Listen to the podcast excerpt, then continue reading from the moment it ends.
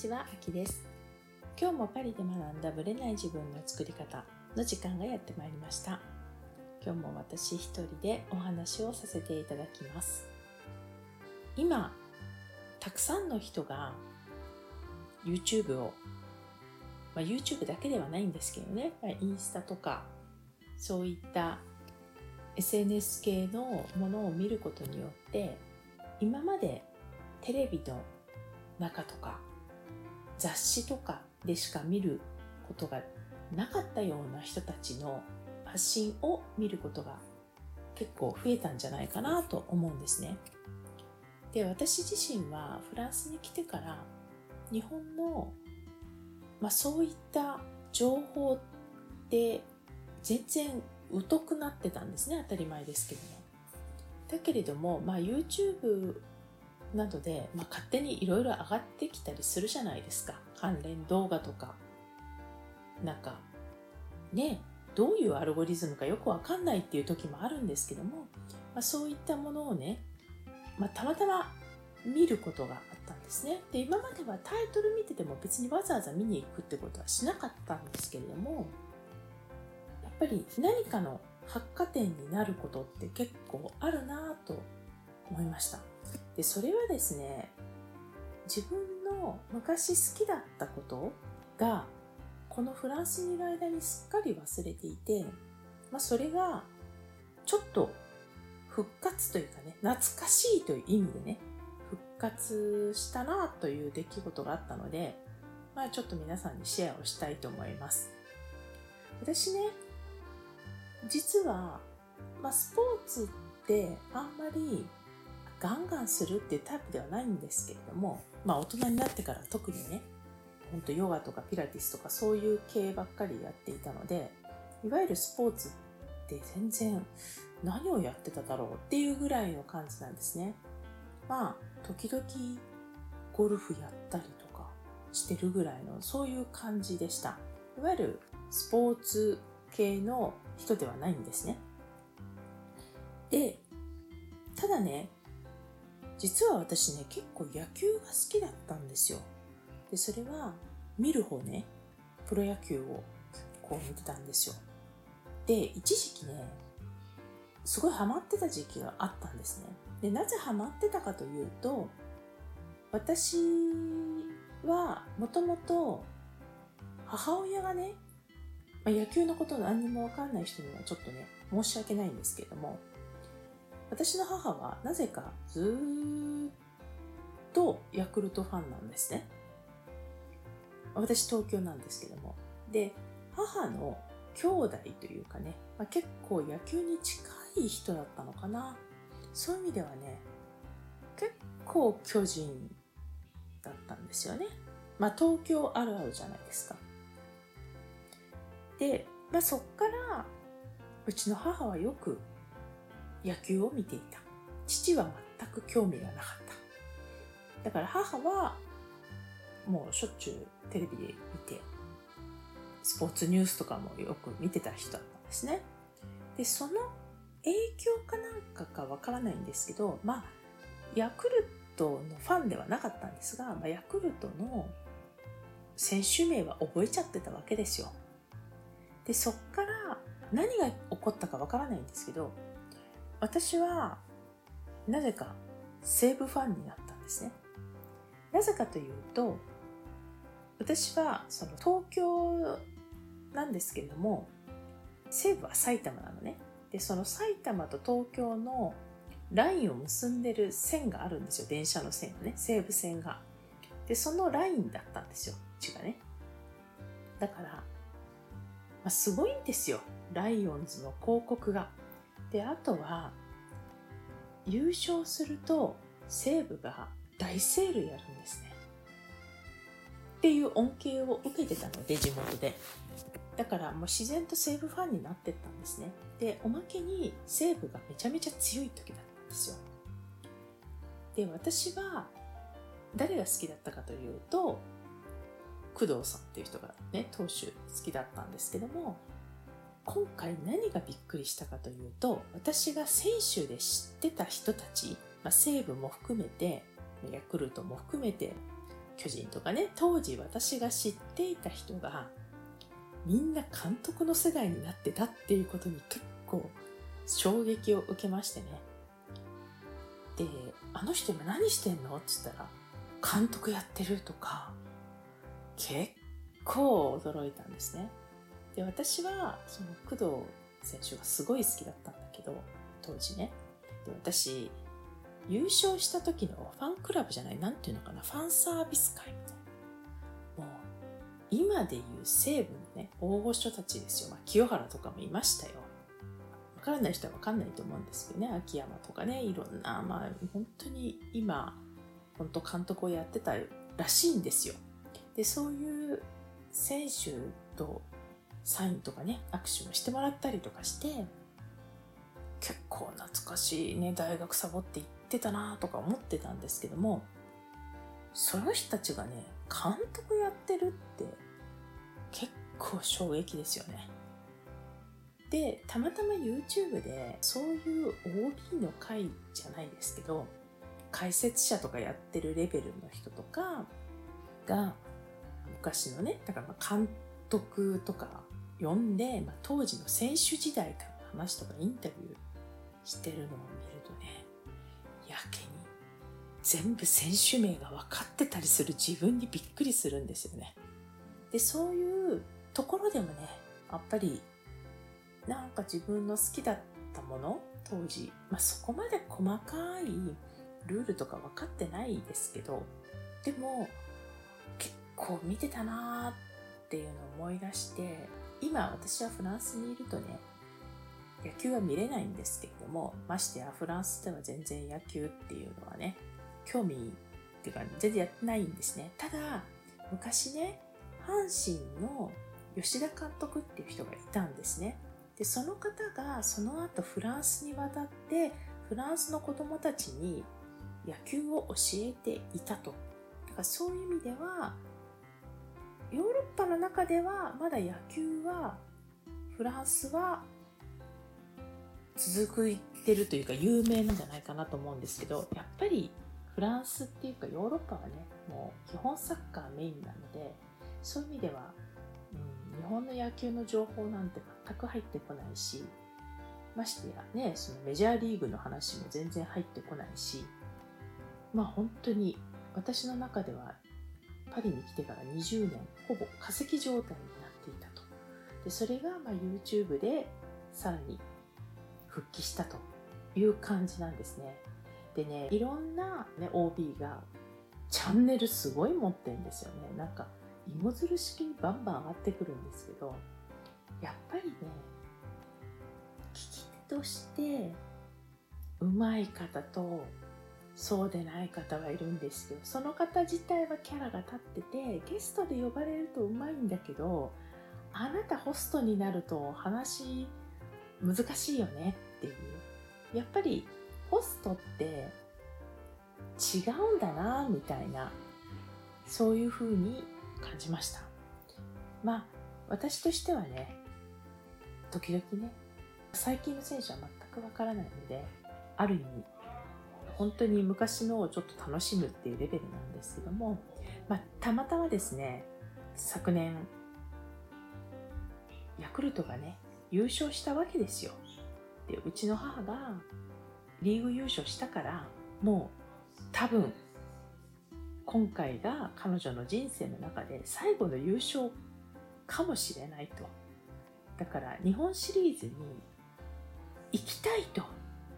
ね、で私が日本にいたら私と一緒に連れてってほしいと言われたんですけど私、まあ、その時点ではねなんて言ったってロックダウンでしたかね、フランスね。まあもちろん行けないっていうことで、断ってたんですけど、だからチケットをね、なんかね、取りたいと、ネットで取りたいんだけど、取り方がわからないから、手伝ってほしいと言われて、必死に調べたんですよね。で、まあ、日程を調べて、でどうやったら、今はなんかコンビニのなんとかチケットとか、なんかちょっと私もよくわかんないやり方をやって、で、これをやると、ローソンだったかな？ローソンのアプリをなんか入れると取れるとかなんかそういう感じでね取って彼女は一人で日本シリーズ見に行きました。結局一人で行ったんですよね。でその日は負けちゃったんですよね。まあ大手かかってたのでその日に優勝っていうのもありえたんですけども結局次の日にね彼女が見に行った次の日に優勝して、まあ、日本一になったと。これでねメイドの土産としてね持っていけると彼女は言ってました。まあそんな感じでねちょっと去年ぐらいからまた野球に触れ始めつつでもちろん今の選手も全くわからないしましてや今の監督は私は選手時代には知ってたので、まあ、そういうとこに歴史も感じもちろん写真で見てるだけでいわゆるねニュースとかそういう動画は全然見てないんですけれども、まあ、YouTube でね今いろんな昔の話西部のね人たちの話とか、まあ、そういうのを見たりして懐かしがってでやっぱりいろんなところにねアンテナを張っておく、うん、やっぱり時間がないかもしれないけれどもなんか全く仕事と関係ないところでなんか楽しみを持っておくっていうのはすごい大事だなと改めて思って、まあ、それによってねリフレッシュもしてるっていうのも事実なんで私としてはちょっとね、まあ、野球はその新しくねどうせ見れないから本当に懐かしの動画を見て楽しんでるだけなんだと思うんですけどもそれ以外に関してはちょっと新しい趣味をねちょっと興味をね持つようなものを探ってみたいなと思いました。はい。皆さんもぜひよかったらまあ、YouTube からスタートしていくっていうのは私ありかなと思ってねちょっとしたきっかけになるかなと思います。はい。それでは本編スタートです。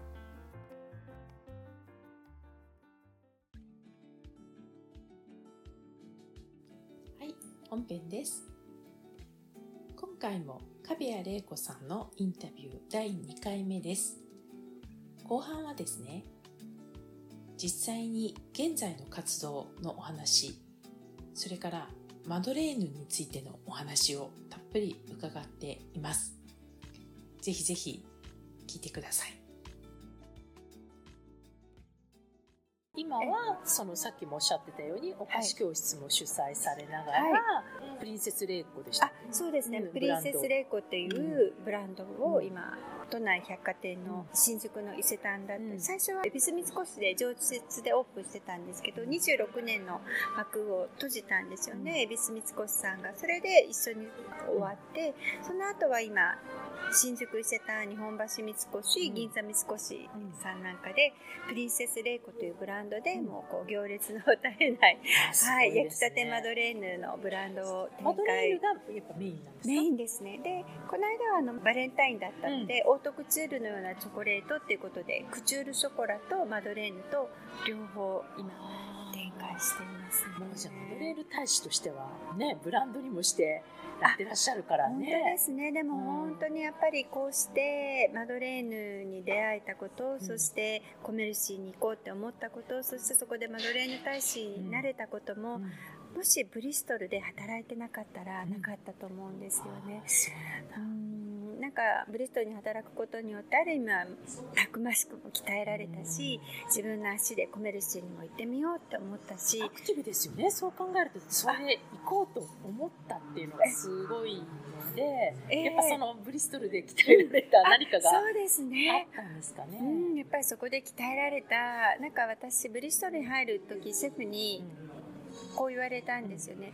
うんフランス語がネックになっていたので、うん、シェフに聞いたんですよ。シェフ、私フランス語がままならないから、うん、日本でもっと勉強して話せるようになってから入った方がいい,、って聞いたら、シェフが、レイコ、今、君の目の前には自分で掴んだチャンスが2つある。で、こちらに行ったら、楽かもしれないけど、今と同じかそれ以下。でもこっちを取ったら大変かもしれないけど、それを乗り越えたらきっと素晴らしい世界が待っているから今よりも素晴らしい世界があるだから君はここに来て体験を積んで君の人生がもっとステップアップしてくれたら嬉しいって言ってくださったんですよ。すごいシェフですね。本当にあの言葉があったから私は今踏み込めて、あの時踏み込めてで踏み込んだことによって素晴らしい体験をしてまた次にブリティッシュエンバシーに行けてっていうそういうこう体験をしているからその自分でこう飛び込む勇気っていうのがやっぱりコメルシーに行って手紙を書くという行為をもしかしたらブリストルに入ったことでこう鍛えられたのかなって思うので。でもその前に旅行で来て、うんはい、でここのお菓子だって思ったわけですよね。そこが出会いですよ。そうですね。あきさん。そうですそうです、ね、はいそこがでここで働こうと思ったのはそれがきっかけなんですもんねだって。あはいランチをいただいた一つのプレートがきっかけで、うん、それはちなみに何のお菓子だとか覚えてます？どういう系のなんかねこうガラスのすごい綺麗な器に、うん、こうメレンゲのようなこうふわふわっとした、ね、こうものが乗ってなんかバラの花びらが散らされていて本当にエレガントなクリエイティブな感じのお菓子ですよね。そうなんです、うん、デザートだからこういうねあのがっつりしたプランとか、パリプレストみたいな感じじゃなくて、一皿の中にエレガントアートで、こうだから食後の後だからちょっとこう軽くもいただけるし、こうお口の中でシュワシュワシュワっと溶けるような。本当一瞬なんですよね。デザートってもう私入った時もそうだったんですけどグラスが溶けないように生クリームもできたて、でもだからもうチャリーブチャリーブって言っても、みんなでも本当に 戦争ですよねある意味ね。はいもう数分でその一つのデザートを仕上げるんです。でもそのデザートを仕上げるまでのパーツっていうのはもう半日も一日もかけて作るんですけど、一瞬にして最後の部分が。そう、一番いい瞬間で口の中でとろけるような瞬間を出すからそれが運ばれてくるからもう本当その瞬間がね口の中と体でとろけるように、うんだからあのデザートは本当感動的でしたね。今その感動がもしかしたら、玲子さんのお菓子作りとかにも影響を与えてるってことですよねきっと。そうですね。でもあの時キッチンで働いた時の光景とかデザートとか人の言葉とかはもう焼き付いてますね。そうなんですね、はい、鮮明に今でも思い出します。そのブリストルでの経験を生かして、はい、今、まあ、東京でね、はい、東京とあと愛知の方でも両方展開されてるっていうことですよね。そうですね。で思うのはお菓子作りってお菓子ってすごく純粋なものだと思うんですよ。でマノレーヌって特にお材料がシンプル、うん、卵バター、小麦お砂糖。そうシンプルですよね、ね、だから気持ちがそこに入ると思うんですよ。だからその愛知の方だと海が見えてすごい自分自身が浄化されてこうクリアになるんですよね。だからやっぱりお菓子もそのクリアな純粋で気持ちで作りたいと思っているのでそういう環境を求めて愛知で作ってますね。作り手の状態が本当にお菓子に反映されるってことですか？本当に私は入ると思っていて、うん、で私2011年から、その震災の時にいつもお菓子作り、マドレーヌをなぜかクッキーじゃなくて送ってるんですよね。でもそのマドレーヌを見て笑顔になった、心が癒された、手作りのお菓子からっていう言葉もたくさんもらったんですけど、コロナの時に、本当は自分で作って販売する予定はなかったんですけども、もしかしたら震災の時にマドレーヌを食べて笑顔になってこう元気になってくれた人たちが手紙をくれた人たちがいたようにコロナで苦しんでいる人たちの環境の中でこのお菓子が人の心を癒してくれたりこう笑顔になって救ってくれるかもしれないなって思って販売を始めたんですよ。ただもうすぐネットで販売すると同時に完売してでもマドレーヌ大使だからかなと思ったんですけども、まあ、2回3回も繰り返し繰り返し、販売すると同時に完売してすごくリピートがほとんどだったんですよ。その時にやっぱりいただいた言葉っていうのが本当にその私のお菓子に対する思いが伝わったとかその優しさが伝わったとか、心が癒されたっていう言葉をたくさんいただいたんですよ。味が美味しい以上にその気持ちの部分だったりだからなんかより私はそういうのって伝わるのかなって思っているのでなんかそういう思いで作るのとなのでアシスタントの人にもお菓子を作る時はたとえ嫌なことがあったとしても、ありますよね作り手だってねいろいろありますもんね、ね、忘れてお家で何かあったとしても純粋な気持ちでお菓子には罪がないから向き合ってくださいねって言ってるんですけど、はい、そんな思いで作っているので愛知のあの場所っていうのは私にとっては欠かせない場所でやっぱりこう自分が浄化される場所なので愛知と、まあ、東京はどうしても催事があるので、はい、いらっしゃるってことですね、はい、両方で今作ってます、今後は何かしていきたいこととかあるんですか？玲子さん。あ今後はですね今一つ動いているのが、その生まれ育った海の見える蒲郡とコメルシーがこう友好関係を結んでくれたら嬉しいなっていう思いとあと一つはですね、まあ、これはね難しいんですけども、うん、いろんな人にフランスに来ると話してフランスでと話してるんですけど、うん、だんだんだんだんまあいろんなことが状況が分かってきたんですけど、マドレーヌってコメルシーの後ろで生まれて、マリー・レクチンスカ妃がルイ15世に嫁ぐ時に専属の菓子職人と一緒に持っていったから、ベルサイユ宮殿でアリブルジャーの間でも広まったっていうこうストーリーがある、ね、歴史があるんですけども、うん、ベルサイユ宮殿にさぞかし私はマドレーヌがあるだろうと思ったら、うん、マドレーヌないんですよね。でサロンドテがあってもマドレーヌは置かれてないしお土産でも注目されてないから。私はベルサイユ宮殿でもう一度マドレーヌを日の目を浴びさせてあげたいと思うんですよ。そうしたらマドレーヌさんも喜ぶだろうなと思うしこうねみんながあマドレーヌってベルサイユ宮殿に嫁がれてきたお菓子でそういうちょっとねただの日常じゃなくってそういう歴史も知ってもらえたら嬉しいなという思いでマドレーヌを宮殿でお土産かサロンドテをね、できれば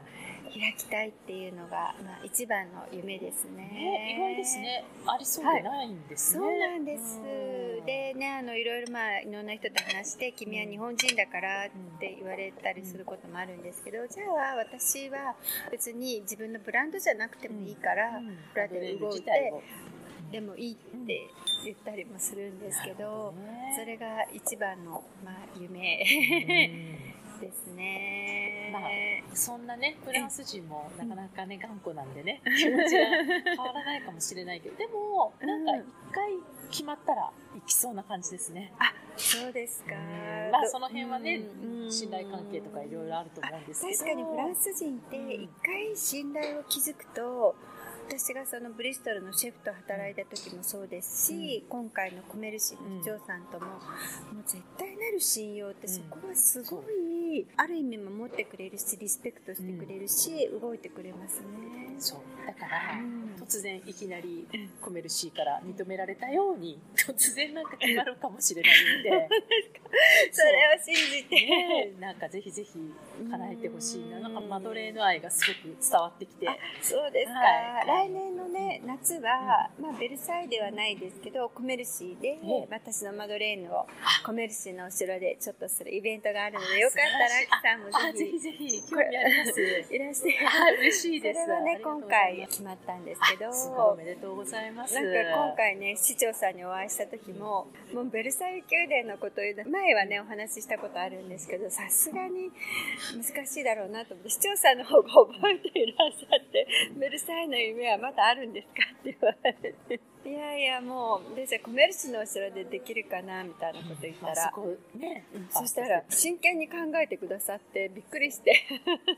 これだったらできるかなだったらできるかなみたいなことで。まずはステップ 1で。でコメルシのお城で、はい、い。やでもすごい楽しみですね来年ね。そうですね来年の7月、うん、もう早速企画書を出さないといけないんですけども、はい、じゃあよかったらまた来年、はい、こういらして、はい、コメルシーでイベントをやった後にでもまたよかったらインタビューさせていただいてもいいですか？あもうもう喜んでもう勝手なことばっかりいやとんでもないです。すごい楽しみです本当ですか、ありがとうございます。これをコメルシーを知った方たちも多分多いと思うので、私も含めてですけど。そうですか？あ、嬉しいです。マドレーヌのねなんかこ歴史とともに知っていただきたいなと思いました。でもコメルシーの人はマドレーヌでコメルシーって言ってコメルシーのマドレーヌが本当のマドレーヌだって言うんですよね、でも本元って感じですね、そうですね、でも一番はお母さんの作るマドレーヌだって言うんですよ。だからマドレーヌってなんかやっぱりこうシンプルだけども、母の味を思い出したり、こう家庭で作ったお母さんの愛だったりなんかそういう大切なことを教えてくれる素敵なお菓子なんじゃないかなって。シンプルだけにはい。深そうですよね。あ、そうですね。あとあれですよね。フランスの人はプルーストのマドレーヌ、うん、テレボートルマドレーヌでプルーストって言って、ね、言いますよね。そう。うちの夫の実家が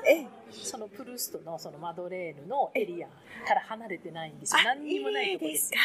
私そこに一度行ってみたいんです何にもないところですよ。プルーストがね、バカンスなんかで過ごしたっていう。田舎ですよね。1時間半から2時間弱ぐらいで行けるところなんですけど。今度機会があったらぜひご一緒させてください。ね、もうぜひぜひでもねどうやって行くのか車以外まだ秋さんも行ったことないんですか、えっとね、通ったところはあるんですけど、その場所ここなんだよっていうぐらいでその場所は行ったことなくて車以外でどうやって行くんだろうぐらいのそんな感じの田舎、ね、電車で乗り継いで、うん、まあいろいろあると思うんだけど何にもないところっていうのがとにかくあの辺は畑が多いところなのであの本当にシリアルとかあの麦とかを作ってたり、まあ、本当に逆に田舎町。でもそのプルーストで有名な町っていう感じで私も認識したので。でもそのお家だったり、美術館だったり、ね、いろいろあるんですよね、プルーストで持ってるような町なので。そうですか、本当ぜひ一度ね行ってみたいねちょっと私もまた調べてみますね。はいありがとうございます、今日は本当にありがとうございますこちら一つ聞いていいですか、はい、アキさんにとって、そのプルーストのマドレーヌって何ですか、え私がなんかそのマドレーヌっていうと確かにあのコメルシーっていうよりはこうプルストのイメージがあったのは多分そのたまたま知ってただけなんですけども、えどういうイメージ？フランス人は子供の時に行ったおばあちゃんのお家の木の香りとかいろんなこう表現されるんですよね。パパの作ってくれたクレームブリュレとか。あだからやっぱ思い出とセットなんですね。そうなんですよ。なんか私ほらだから別にマドレーヌ食べて育ったわけじゃないから多分思い出とセットになってないんです。あマドレーヌじゃなくていいんですよ。ああ私にとってってことですか？そうそうそうそう。なんかそういう、うん、なんかこう思い出す思い出とか大切な思い出みたいなの私ねあんまり母が別にお菓子作りとかをする感じではなくって、うん、でもお料理教室で習ってきてすごい定期的に作ってくれたのが、うん、フロランタンなんですよ。ああじゃあフロランタンですね。フロランタンはだから私もすごい好きで。うんまあ、材料を見てカロリーがすごいのに多分びっくりしてなんかうわすごい量だなと思ってたんですけど、うん、でもすごい実家でも定期的に作ってたし、うん、結構東京にいた時は、もうレシピなくても作れたぐらい結構作ってたんですよ。じゃあそれはフルランタンですね。だけどフランスに来てから作ってないことを思い出したので、じゃあこれをきっかけに。ちょっとね今ね話を聞いて、だから今日玲子さんとお会いして、私も別に息子たちにマドレーヌを定期的に作ってたわけじゃないから、うん、彼らは私のマドレーヌをそんな知らないわけだし、一、うん、回作ってみようかなって気になったのと、ありがとうございます。もう本当にレベルがあれなんですけども、まあ、でもそれだけお母さんの、お母さんとか作り手のねマインドで全然違うっていう話を今日聞いたので、まあ、私の作るまずマドレーヌを一回ちょっと作ってみたいって思ったのと、であとフロランタンを今思い出したので、はい、フロランタンもちょっと1回ぐらい調整してみようかなと思いました。そうですよ。そしたらきっとお子さんたちが大きくなって、あのねフロランタン食べたいってきっと。かもしれないですね、もう必ず行ってきます。ね本当美味しいと思うんで、うん、私もすごい好きあのナッツ系とかアーモンドとかもすごい好きなので、えー、だから、うん、なんかちょっと、はい、はい、今日の私のありがたいお話の中で浮かんだのがマドレーヌとフロランタンっていうのが。たので、ちょっと次回までにね、はい、子さんに報告できるように、ちょっとまた言ってみたいと思います。はい、素敵なお話を。こちらこそ。ありがとうございました。さんこそ、また、ね、はい、じゃあ来年、はい、また来年で、マドレーヌでイベントされたという時に、ぜひぜひ、はい、お話を伺わせてください。はい、楽しみにしています。ありがとうございました。素敵なね、このペニンスラの素敵なね空間でね、空間でアフタヌーンティーをご一緒しながら、ありがとうございました。こちらこそありがとうございました。この番組は毎週日本時間の木曜日の夜に配信されています。配信場所は iTunes のポッドキャスト、Google ポッドキャスト、Amazon Music、Spotify などから聞くことができます。YouTube も時間差はありますがアップされています。iTunes のポッドキャストは登録ボタンを押していただくと自動的に新しい回が配信されます。また、週2回 Facebook とインスタでライブを行っています。ポッドキャストとはまた違う視点でマインドについて、願望を叶えることについてお伝えしていますので、ぜひよかったらこちらも参加してください。